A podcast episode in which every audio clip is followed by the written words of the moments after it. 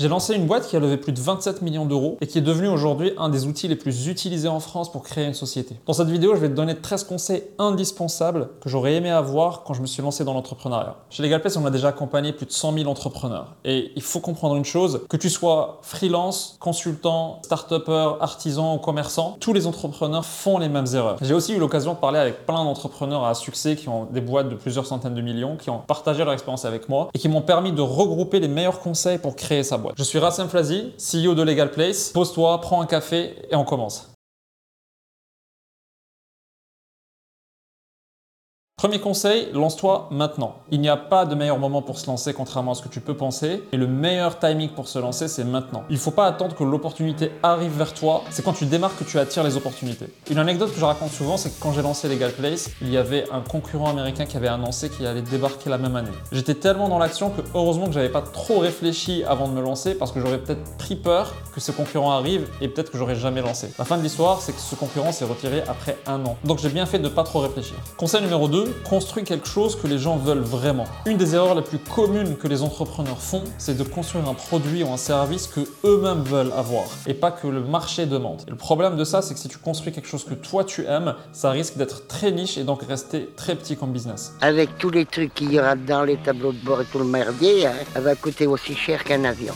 Tu dois rester très focus sur le besoin client et comment tu adresses ce besoin-là. Souvent, quand tu conçois un service ou un produit, le diable se cache dans les détails et tu vas jamais trouver des détails qui comptent si tu ne passes pas beaucoup de temps à parler avec ton client. Conseil numéro 3, ne commence pas par tout automatiser au début. C'est une fois que tu as traité à la main plein de demandes clients pour délivrer ton service que tu commences à bien automatiser et savoir ce qu'il faut automatiser, ce qu'il ne faut pas automatiser. LegalPlace, on a toujours utilisé ce concept. À chaque fois qu'on lance un nouveau produit, il commence en étant manuel avant de savoir exactement ce qu'il faut automatiser et comment. Un exemple très célèbre, c'est l'exemple d'Uber qui a commencé par faire ses premières courses grâce à un fichier Excel. Et donc il y avait zéro application zéro produit. Vous avez une liste des commandes de clients et une liste des chauffeurs disponibles avec le numéro de téléphone et ils appelaient les clients et les chauffeurs pour les connecter. C'est que quelques mois plus tard qu'ils ont développé l'application, mais pour le coup, ils savaient exactement comment développer cette application parce qu'ils ont passé beaucoup de temps à gérer ce service manuellement. Conseil numéro 4, applique toujours la loi des 20-80. Un business quand il démarre a beaucoup moins de moyens qu'un business qui est déjà établi. Donc il est obligé de faire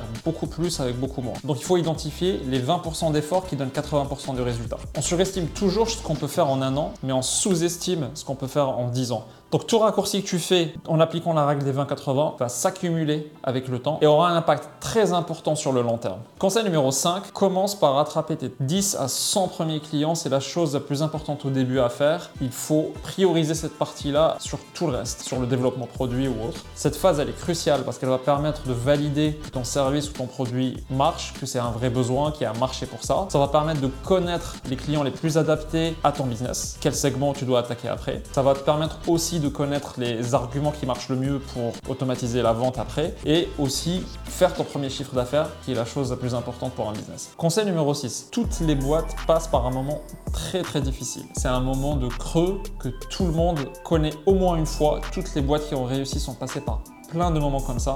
Chez Legal Place, on est passé par plusieurs moments très durs qui auraient pu arrêter l'aventure. Et en fait, la chose importante à retenir ici, c'est que tu dois te dire à ce moment-là que c'est bon, ce moment difficile est là, je dois y faire face pour passer de l'autre côté, au lieu de déprimer comme on peut réagir de manière très naturelle à ces moments-là. Conseil numéro 7, parle tout le temps à tes clients et à tes prospects, même après avoir recruté des équipes pour la partie commerciale ou le service client. Parce que ça va te permettre de rester au contact de quels sont leurs besoins, comment ils vivent l'expérience client avec ton service ou ton produit. Aujourd'hui, chez Legal Place, on est plus de 160 et je passe encore du temps à parler le plus possible à nos prospects, à nos clients. Conseil numéro 8, reste petit le plus longtemps possible. Ça peut sembler un peu contre-intuitif, mais en fait, tant que tu n'as pas prouvé ton modèle, tant que tu n'as pas un modèle qui est sain et durable, il ne faut pas passer du temps à recruter, à dépenser et surtout à passer du temps sur la gestion qui va te détourner de la principale tâche que tu as qui est de trouver ton segment, trouver le produit ou le service qui va à ton marché avec une équation économique qui marche. Conseil numéro 9, si tu lèves de l'argent, il faut savoir que ce n'est pas ton argent. Quand tu lèves de l'argent, il y a une course qui va démarrer de 18 18 mois, 24 mois, dans laquelle tu dois dépenser cet argent sur des choses qui vont permettre à ton business de croître. Si tu n'es pas sûr en avance sur quoi il faut dépenser, sur quels commerciaux, sur quel marketing pour automatiquement et mécaniquement faire grossir ta boîte, il faut mieux ne pas lever cet argent-là parce que ça va poser un risque énorme pour toi. Conseil numéro 10, faire une levée de fonds n'est pas un critère de succès. Beaucoup de sociétés n'ont pas besoin de lever, elles réussissent très bien. Ce n'est pas un but en soi de lever, c'est vraiment un moyen pour accélérer quand tu sais exactement sur quoi il faut appuyer, sur quoi il faut mettre du cash pour accélérer. Conseil numéro 12, évite les longues négociations avec les très gros comptes. Si tu as un business où ton client c'est des très grosses boîtes, ça peut te tuer de négocier avec eux pendant deux ans. Le cycle de vente pour une boîte de taille moyenne, si ton client c'est une PME, va être de deux mois, trois mois jusqu'à six mois. Quand tu t'adresses à de très grosses boîtes parce que c'est elles tes clients, c'est des cycles de vente de un an, deux ans, voire plus. Si tu dépends entièrement pour faire ton premier euro de chiffre d'affaires sur une négociation de deux ans avec un grand compte, tu as beaucoup beaucoup de chances de mourir avant d'atteindre les deux ans. C'est pour ça que la majorité des startups SaaS qui s'adressent à des sociétés en B2B préfèrent commencer d'abord par le middle market, qui sont les PME, avant de commencer à monter plus haut. Même Salesforce, qui aujourd'hui est utilisé par beaucoup de grands comptes, ont commencé d'abord comme étant un outil pour PME.